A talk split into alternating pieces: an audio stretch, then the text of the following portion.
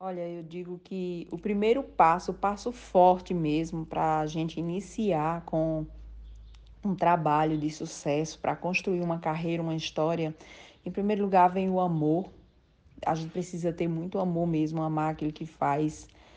E a fé.